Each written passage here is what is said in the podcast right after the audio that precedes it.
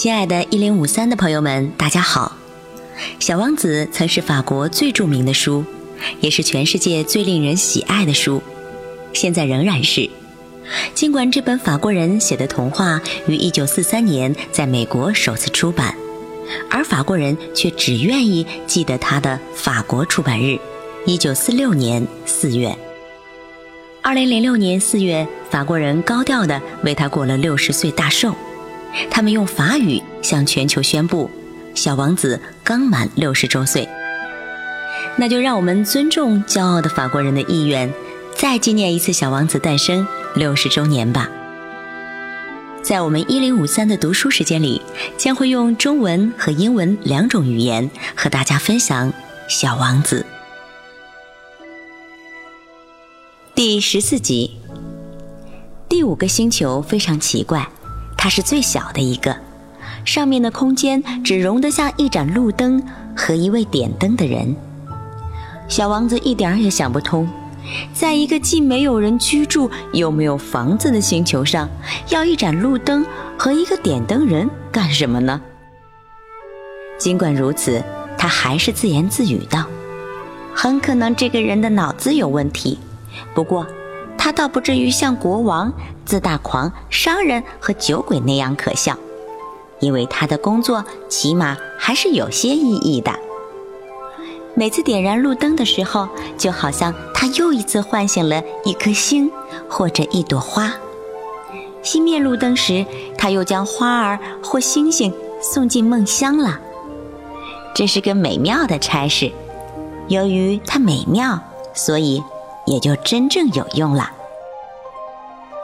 到达这个星球时，他客气地向点灯人打招呼：“早上好，刚才你为什么把灯熄灭呢？”“这是命令。”点灯人回答道。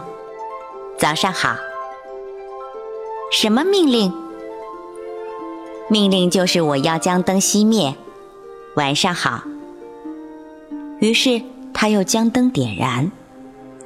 但是刚才您怎么又将它点燃呢？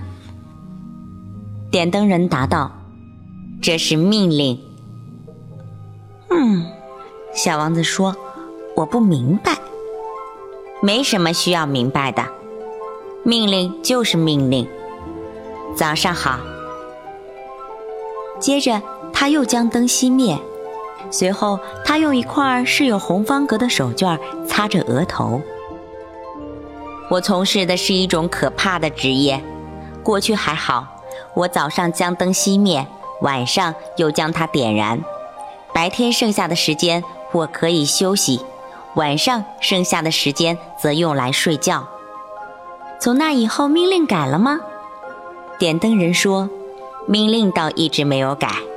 惨就惨在这里，这个星球转得一年比一年快，而命令却始终没有改。”随后呢？随后，这个星球现在每分钟就要转整整一圈，我连一秒钟的闲暇都没有。我每分钟就必须将路灯点一次、熄一次。这太有意思了！你居住的这个地方每天才一分钟长，一点也不好玩。把我们刚才说话的时间加起来，一个月便过去了。一个月。是啊，一个月，三十分钟，三十天。晚上好。他再次点燃了路灯。小王子注视着他，觉得自己喜欢上了这个如此忠于执行命令的点灯人。他想起自己从前只用挪挪椅子便能看到心仪的日落的情景，希望能帮助这位朋友。您知道，我可以教您一个办法。让您想什么时候休息就什么时候休息，那太好了，请讲吧。我一直想休息，因为对一个人来说，忠诚和偷懒是可以同时做到的。小王子接着解释：“您的星球太小了，您三大步就可以绕它一整圈儿。